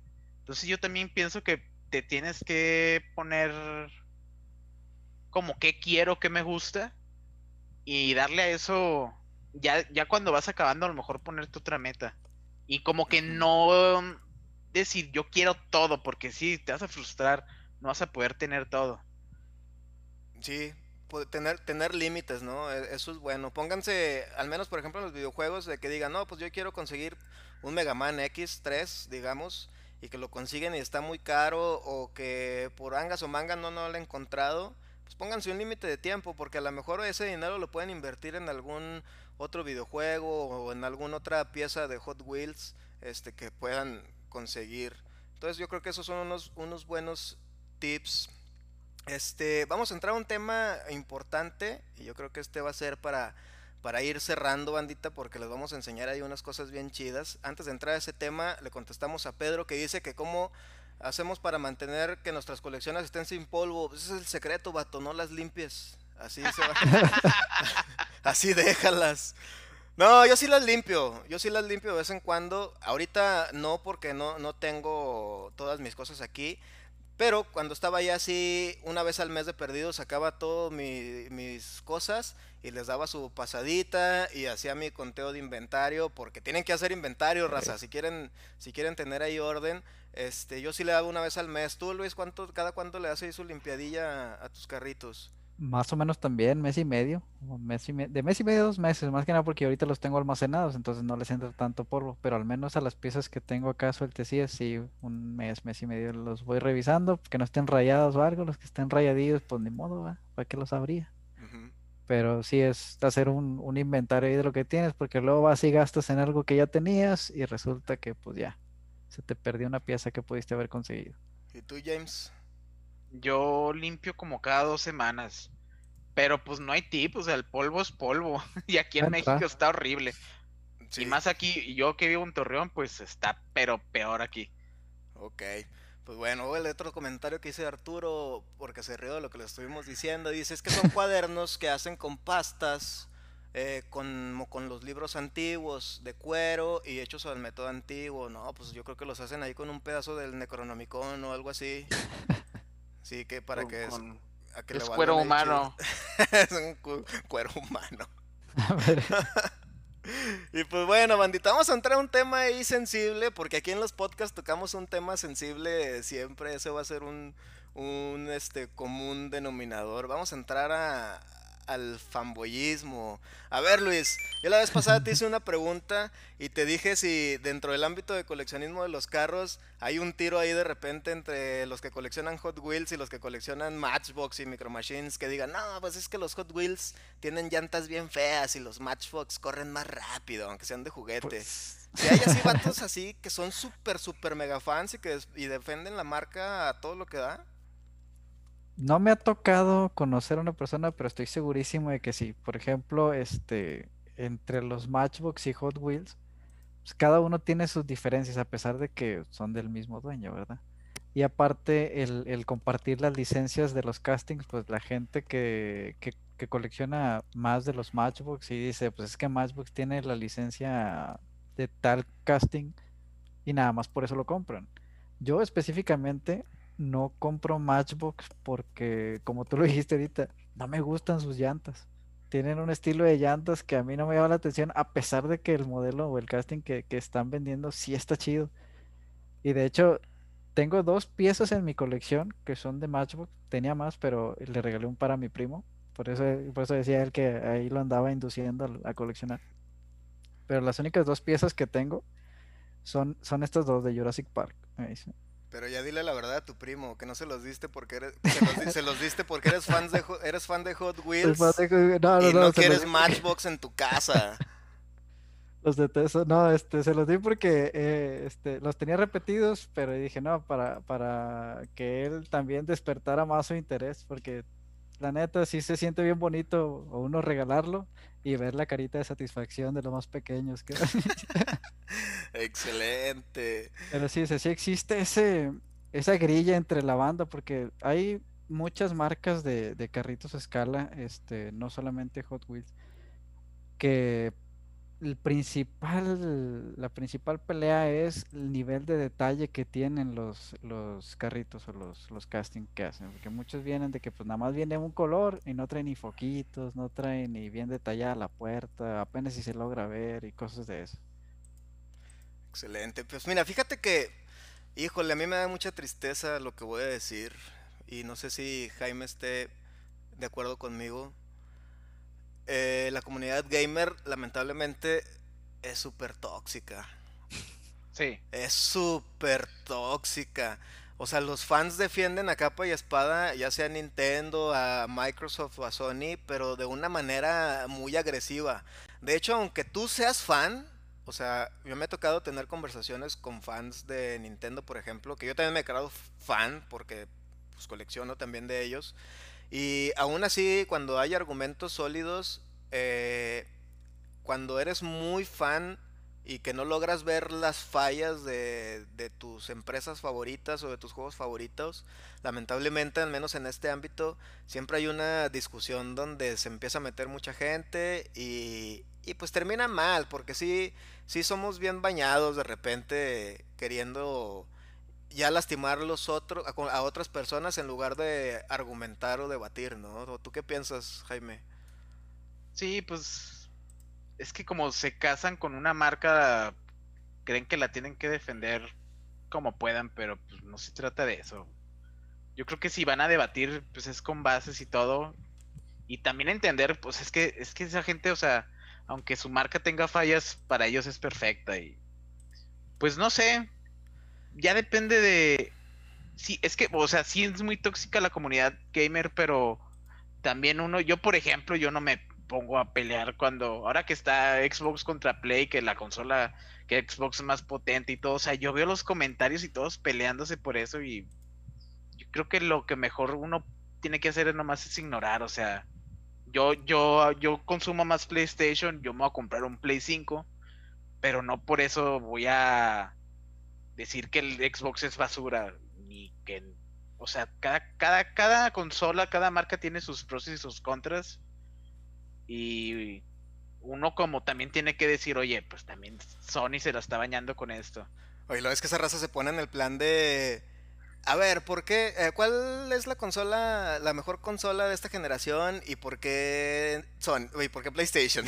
así, así, bien agresivotes. O sea, a mí me ha tocado, fíjense, voy a tocar un tema sensible que he traído y no me han bajado de hater y lo que ustedes quieran yo soy muy fan de Super Mario, de todos los juegos de 3D de Super Mario. A mí me encanta este, la historia y todo. Y anunciaron eh, Super Mario 3D All Stars, que ya me lo compré. Para los que me están escuchando, ya me lo compré, bandita. Pero me lo compré a un precio accesible para mí. O sea, no en, accesible en que, ah, es que no lo pude pagar a su precio normal. Accesible para mi, mi bienestar mental.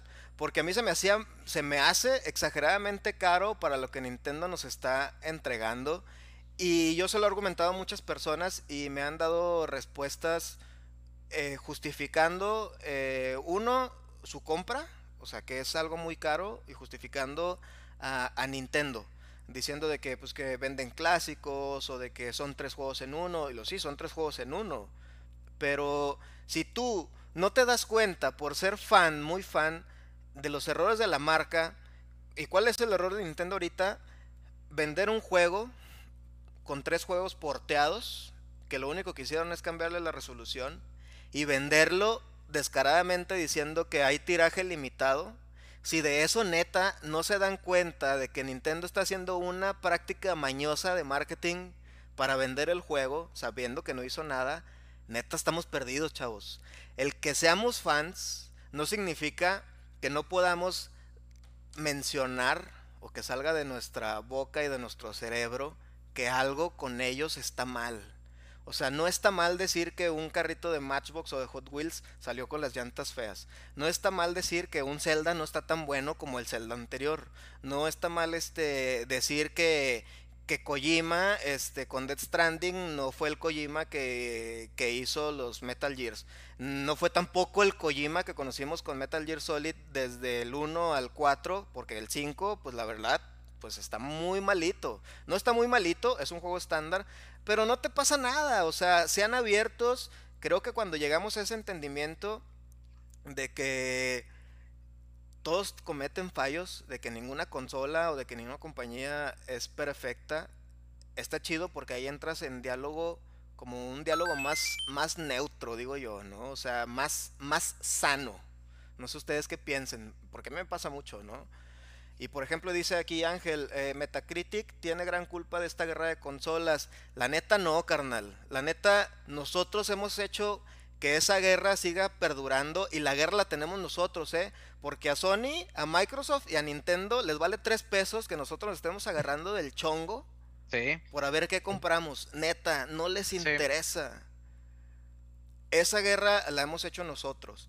La empezó, sí, te voy a dar la razón en que la, la, empezó Sega con Nintendo cuando empezó a sacar Super Nintendo, Genesis, Game Gear, Game Boy y todo eso, que la publicidad no estaba regulada y se tiraban eh, chat así de Nintendo es porquería, Sega no vale tres pesos. De ahí empezó, pero ellos, se e, ellos era por mercadeo, ¿no? No porque realmente estuvieran bronqueados entre ellos. Porque al final del día son empresas profesionales que se dedican a hacer software. ¿Y qué pasó al último? Sega valió queso con Dreamcast. Y lo único que hizo es ser humilde y sabes qué, la neta no, no valió. Y todos los juegos de Sonic, todo lo que se hizo de Dreamcast, prácticamente todo se porteó a Nintendo GameCube. Sí. Eso fue lo que pasó. ¿Y quién la hizo de tos? Y aún así, la raza se seguía peleando por quién era mejor, si Sonic o Mario. Entonces nosotros seguimos alimentando eso. Lo mismo con lo que dice Pedro de los que defendemos Apple o Android. Apple te vende un marketing perrón, pero bañado. Pero si nos vamos a niveles técnicos, un Android es superior en muchos sentidos. Pero no lo queremos ver. O no nos gusta, eh, no nos gusta darnos cuenta o quitarnos esa hipocresía de saber que a veces compramos algo a un mal precio y aún así decimos que está chido cuando por dentro mejor mejor digan banda soy un hipócrita y compro mis cosas justificándolo y aún así me hace feliz pero no pues no estoy de acuerdo porque sí está caro pero pues bueno eso no te hace villano de la película sigues consumiéndolo si a ti te gusta si a ti te hace feliz pues adelante cómpralo men ya me puse También hay gente que le parece bien, o sea. O sea, a lo mejor hay una morra que quiere su, su, su Apple de. su iPhone, perdón. De 20 mil pesos, pero pues. Es que. Yo también pienso que si uno no está. Tampoco uno no está obligado a comprar nada. Exacto. Así es. Entonces. Yo es la que aplico. Si a mí no me gusta algo, pues de plano no. Ni lo volteo a ver. ¿Para qué? Nada más que, digo, con las compras inteligentes, si sí las vas a comprar, si sí las vas a comprar, pues sí, date cuenta a veces de que, pues sí, nos dan ahí a tolillo con el dedo. Y pero pues sí, no, pero pues es como tú dices, sí puedes hablar de algo que no te parece, ¿no? Debería ser como un tabú decir, eh, Nintendo lo está regando en esto, o sea. Sí, pues sí.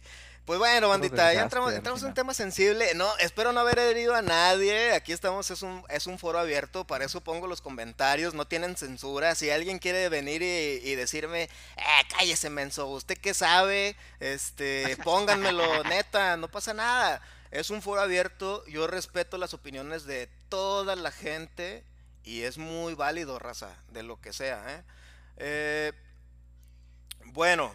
Entonces, pues vamos a ir cerrando, bandita, y vamos a cerrar de una manera muy especial, muy chida. Le vamos a dedicar un, tiempito ya, para irnos y vamos a, vamos a escoger ahí cosillas que tenemos ahorita en nuestra colección que les queremos enseñar. ¿Cómo ves, Luis? ¿Quieres empezar a enseñar ahí? Porque ahorita dijiste ahí una palabra de cómo se llaman las revistitas estas. Fascículos. Los fascículos. a ver, dinos qué son los fascículos, enséñanos qué, traes para nosotros. Para la raza que nos está escuchando, nada más, vayan y vean ahí el video en Facebook, la repetición. Y los que nos están escuchando en Spotify o en iTunes, en todo eso, pues vengan a ver el video para que vean qué es lo que les vamos a enseñar. A ver, vas mi Luis. Ahí va. Eh, en sí, lo que, lo que contiene cada fascículo de, de, la maqueta que estoy armando, que es la maqueta de Volver al Futuro del DeLorean porque soy, soy fan de la trilogía y tengo la mayor parte de mis, de mis artículos de colección son de relacionados a la, a la trilogía y entre ellos fue esta maqueta. Ahorita ya va en el, en el fascículo 89, si no estoy mal, nada más que yo llegué nada más al, al 85 ahorita porque pues pandemia ya saben, este no he podido conseguir los últimos cuatro, pero pues en sí esto es el, instructivo de cómo, de cómo irlo armando, porque cada fascículo contiene ciertas piezas, no te mandan todo el trancazo. Entonces te va, te va diciendo cómo lo, cómo lo vas armando. Y aquí está la, verdadera joya. Este está pesado, pero ahí va. A ver, este es el animalote que que estoy armando. Este es un DeLorean DMC-12 del 81, que fue el que se presentó en la película Volver al Futuro. Ahí está el Mister Fusión. Todavía no llegamos a la parte del armado del reactor. ¿Mande? ¿Prenden luces y eso o... Sí, prende. De hecho, viene cableado la mayoría para que tenga ciertas, ciertas funciones. No tiene sonido, desafortunadamente. Tuve que conseguirle unos, unos mods para que el condensador de flujo se viera como se debe ver, porque el, el que viene en el fascículo es un foquito pedorrillo que nomás prende y es una lucecita. Y tuve que mandar pedir un, un, mod ahí con la, con la gente que se dedica a eso para que el condensador de flujo realmente se viera el, el flujito por ahí. De hecho, ahí en el Instagram que tengo dedicado a la construcción de esta maqueta, ahí hay un videito de cómo se ve. Excelente, Luis. Tú tienes un Instagram dedicado a la construcción de tu DeLorean, dude. Por ahí compártelo para que la raza pueda ir a ver cómo vas construyendo aquí tu maravilla. Si quieren, Si quieren ir a verlo, está en Instagram, lo encuentran como This is my DeLorean. Ahí tengo todas las, las piezas que he ido armando. Aquí se los voy a mostrar aquí por si lo quieren ir a ver. Si no, ahí ponlo en el, en, el chat, pon el, link de tu Instagram para que lo vayan a ver. Muy bien, Luis, ¿tienes algo más? ¿Tienes algo más que nos quieras mostrar de tus carritos, men? Sí, mira, aquí quiero, quiero hacer el enlace de, los Hot Wheels con, lo, con la colección de carritos para que vean que todo tiene que ver en este mundo, porque de hecho, incluso mi, mi pasión por el DeLorean es tan grande que tuve que comprar el DLC de Rocket League que sacó un DeLorean después de que me robaron el Xbox aquí en la casa, que tuve un contratiempo. Volví a instalar el juego, pero ya no venía el DLC y ya no lo volví a encontrar. Entonces ya, ya desistí de eso. Pero miren, esta es una de las colecciones que salió recientemente. mira, están bien bonitos. De, Mario Kart. ¿Y son de Hot Wheels esos? Y son Hot Wheels. De hecho, mira, acá viene su, su es el precio, ese no debe salir. ¿Y esos también los encuentras a 25 pesitos? No, es lo que es lo que tiene de mágico coleccionar Hot Wheels, no todo cuesta 25 pesos. ¿Cuánto andan esos de Mario Kart? estos de Mario Kart andan en ciento... Bueno, estos los compré en 130, pero ahorita yo creo que andan un poquito más arriba. Estos, que son otro tipo de diseño, o sea, también son Hot Wheels. Estos andan en 189. No es por hacer acá gol a la marca ni nada, pero para que sepan a lo que se meten si quieren empezar. Porque no todos son carritos de 25 pesos, para que no se vayan con la finta. Excelente, pues muchas gracias Les por compartirnos tu DeLorean. Ahí ponnos, el Instagram para que te vayan y te sigan y vean cómo lo vas construyendo. A ver, tú James, ¿qué tienes para nosotros? ¿Qué vas a sacar? Algo así que tumbaburros. Ahorita sacaste un, un Blasphemous, tumbaburros. Nomás quería agregar que fascículo suena muy religioso. Pues y yo, pues sí, ¿no? sí, pero yo no le puse el nombre, le digo una revistita mejor. Bueno, yo voy a empezar, tengo muchas cosas, pero con este clásico que yo creo que a todos les encanta. Uf, el juego más grosero, el juego prohibido. Ese fue el, que les que sus papás les censuró. Ese juego, bandita, es el que les conté en el podcast pasado, que lo compré y mi mamá pasaba y le, ay, mira, un juego de ardillitas. Qué bonito. y ande. ¿Sí? yo también tengo amigos que sus papás se lo quitaron, de que de repente estaban jugando y vieron la escena del girasol, la, chava del girasol. sí, grande que llega. No, puedo, no puedo imitar la banda porque nos sacan, aquí nos banean a todos. Entonces tengo una anécdota de un amigo que su papá llegó y se lo quitó el cartucho y ya se lo escondieron. Oye, dice que cuánto, cuánto vale ese Conker así como lo tienes ahorita. No tengo idea, yo lo compré, me acuerdo, en 600 pesos me costó. Y lo tengo, está realmente como nuevo. O sea, ahorita por eso lo tengo con protector y todo. Porque este lo tengo, haz de cuenta que lo acabo de comprar ayer. No sé cuánto ande ahorita, la verdad. Eh, pues, pero, pero es el, el, puro cartucho, lo he visto ahí en los en los grupos de venta en 1500, o sea, no sé cuánto cuesta. El puro cartucho se anda como en 1000, 1500. Sí. Eh, ¿Qué más tengo? Pues tengo de, miren, de Limited Run. Si no saben qué es Limited Run, es una empresa que hace años, hace un par de años, como que vio esa también el factor nostalgia de que muchos juegos indies ya no estaban saliendo. No, es que muchos no tienen manera de sacarlos en físico, entonces se han estado dedicando a empezar a sacar todos estos juegos indies, pero tienen normalmente un número limitado de copias. Sí, aquí está el Blasphemous, que si no lo han jugado, se lo recomiendo muchísimo. Este no sé si lo has jugado, Mike. Sí, sí, sí lo he jugado. Ese también. De hecho, aquí, aquí entre los que están en el, en el chat, el buen Ángel que anda por ahí, él ahorita anda cazando Limited Runs y, y anda buscando un Blasphemous. Este, que yo pienso que es de los mejores Metroidvania que han que existen. No sé si también los, ya te lo echaste. Uf, no, es una chula. Eso es un juego triple A, ese no es indie. O sea, es indie, es indie. No, sí, ya sé, pero que ese juego, o sea, le dieron toda la mano de un triple A, vato. Es que te digo, hay muchos triple A que a mí, por te digo, a mí me llenan más que los triple A, los indies. Por eso a mí para mí Limited Run fue como caído del cielo porque me encanta. Mira, de, tengo un Bloodstain Curse of the Moon. No es el. Es el que se ve así como de Castlevania 3. Ah, sí, ah ese también está bien chido. Sí, está bien chido. Este, no sé si. Gris.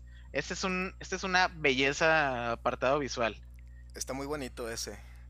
Fíjate que eso yo los tengo digital, James, pero nunca he hecho por sacarlos físicos, ¿eh? Es que yo te digo, yo los necesito porque como como me encantan los juegos indie, yo los cuando cuando salen que quiero, o sea, de volada saco la cartera.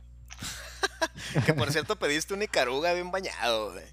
Pedí un Icaruga que sí, sí, sí, es que lo necesito, es de mis juegos favoritos. El Icaruga es una este chulada, banda. El que no lo ha jugado es un. ¿Cómo se llama? Un, un Bullet Hell. Así como tipo Aero Fighters. Súper difícil. Es un juego de arcade. No tengo ahí la fecha en la que salió. Yo lo, la primera vez que lo jugué, lo jugué en GameCube. Y ya después eh, ahí guardé mi copia y ahorita lo estoy jugando en Switch. Vayan y jueguenlo. Está súper perrísimo y difícil. Difícil, difícil. Este, también tengo estos que son de NES. Se llaman Battle Kid. Estos juegos, haz de cuenta que los sacó un chavo que los hizo hace.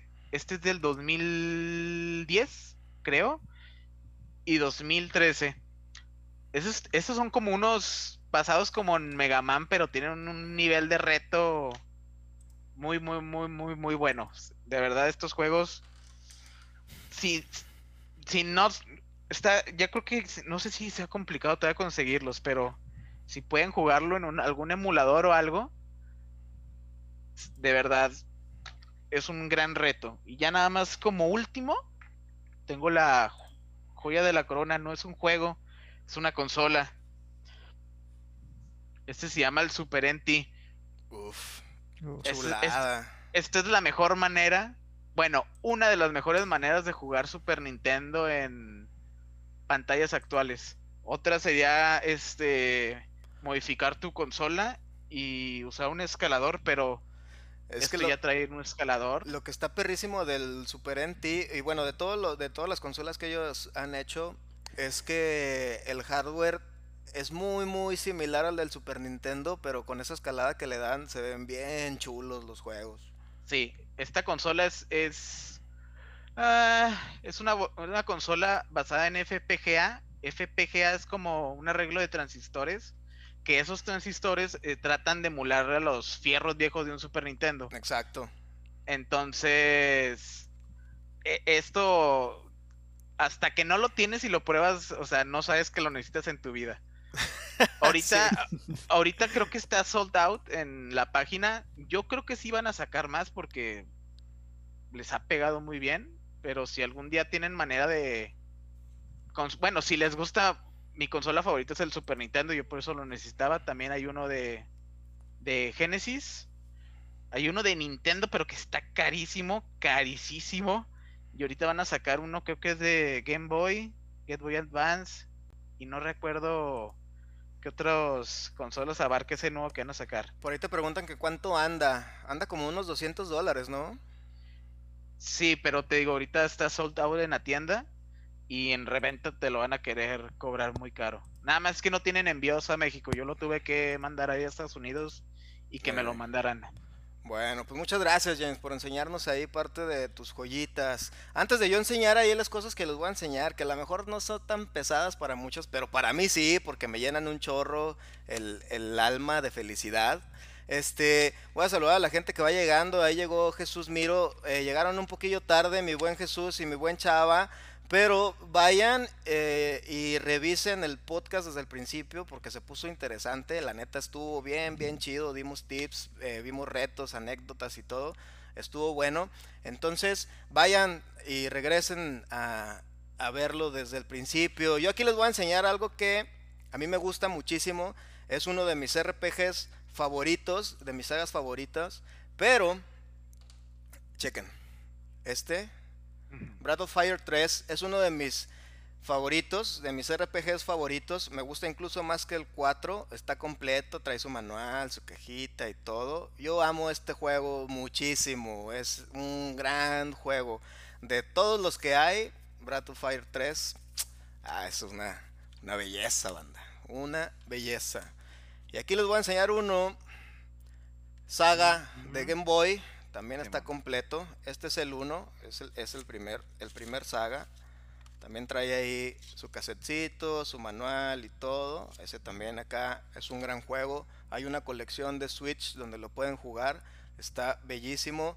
Aquí tengo el primer Seiken Detsetsu o Final Fantasy Adventure Bandita o mejor conocido como Secret of Mana, que también es una chulada, gran RPG, una belleza, vayan y jueguenlo. Hay varios remasters, pero este es una belleza, la música sobre todo es una chulada. Este también, ay, déjenlo, déjenlo abro. Igual está completito, tienen ahí su manual y todo, está bien chido. Es una belleza. Y ahora tengo uno de, mis dos juegos favoritos, que es como jugar Pokémon, pero para, para pros. No se crean, porque ahorita ya Pokémon está súper pro.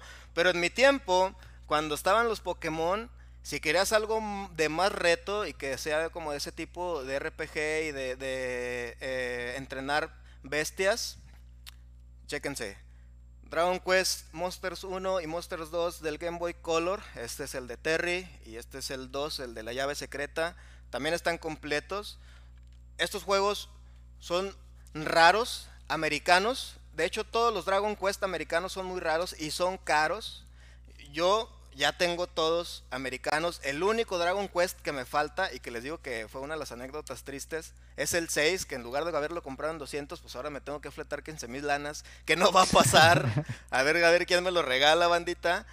Y ahorita lo que ando haciendo, pues es completar mi, mi colección de Dragon Quest en japonés con todo y sus spin-off.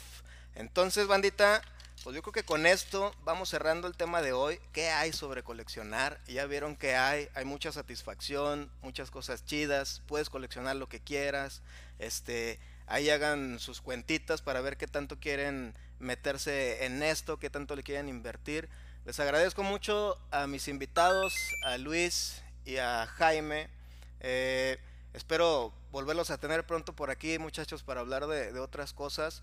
Para la gente que va llegando, bandita, vayan ahorita que se termine y vean la repetición que se puso muy bueno. Y si no, yo creo que en esta semana que viene voy a subir todos los podcasts, los vamos a empezar a subir a Spotify y a... ¿Cómo se llama? Al Apple, no me acuerdo cómo se llama esa cosa, pero por ahí, pues es que eso yo no lo uso, yo la neta uso Spotify. Pero bueno, bandita, Muchísimas gracias por haber estado el día de hoy. Estuvo bien chida la plática, estuvieron chidas sus preguntas. Gracias a toda la gente que estuvo, la gente que va llegando de ese de reversa, porque estuvo buena la plática. Yo los veo el miércoles a las 7, desde las 7. No, se crean, lo vamos a dejar a las 8. Este, ahí también tiene un perro encerrado ahí que nunca envejece, el buen Oliver. Vamos a jugar la última parte de Yoshi's Island, bandita, aquí en Vortex Solid. El viernes yo los veo con Super Adventure Island o Capulinita. No le digan así, se llama Super Adventure Island. Es un clásico el, Capulinita, sí. No le digas así, lo acabo de decir. Así se llama, amigo. Cualquiera que le preguntes qué es, el Capulinita te va a decir. El Capulinita. Bueno, bandita, muchísimas gracias. Y en el siguiente podcast voy a traer también un invitado muy especial y con muchos conocimientos como los que invitamos hoy. Y vamos a hablar del cine en los videojuegos y vamos a estar hablando de películas chidas con juegos chidos, películas chidas con juegos malos, juegos malos con películas con películas malas. Entonces ahí va, a estar chido, va a estar chido el tema. Vamos a estar hablando de Super Mario, la película que está horrible, donde Yoshi es un, un velociraptor de Jurassic Park. Este, vamos a hablar ahí de Mortal Kombat, de Street Fighter, o de un caso donde la película es muy buena y el videojuego es muy bueno, como es el caso de Hook, que es de Peter Pan con Robin Williams, que está muy buena, vayan a verla. Entonces, bandita, los veo el, miércoles a las 8 con Yoshi Island. Aquí nos despedimos. Muchísimas gracias, raza. Gracias por haber estado y nos vemos a la próxima. Bye bye. Bye bye.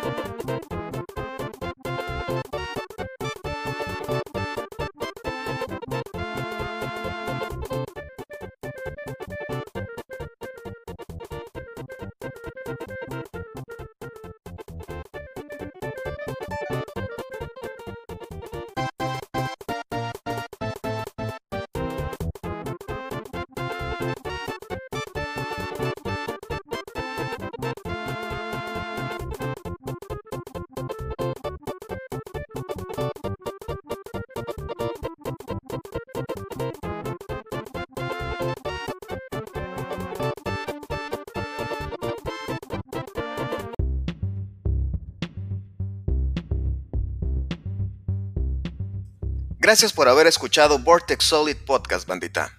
No te olvides de seguirme en mis redes sociales en www.facebook.com diagonal Vortex Solid y www.instagram.com diagonal Vortex Solid Oficial. Hasta la próxima.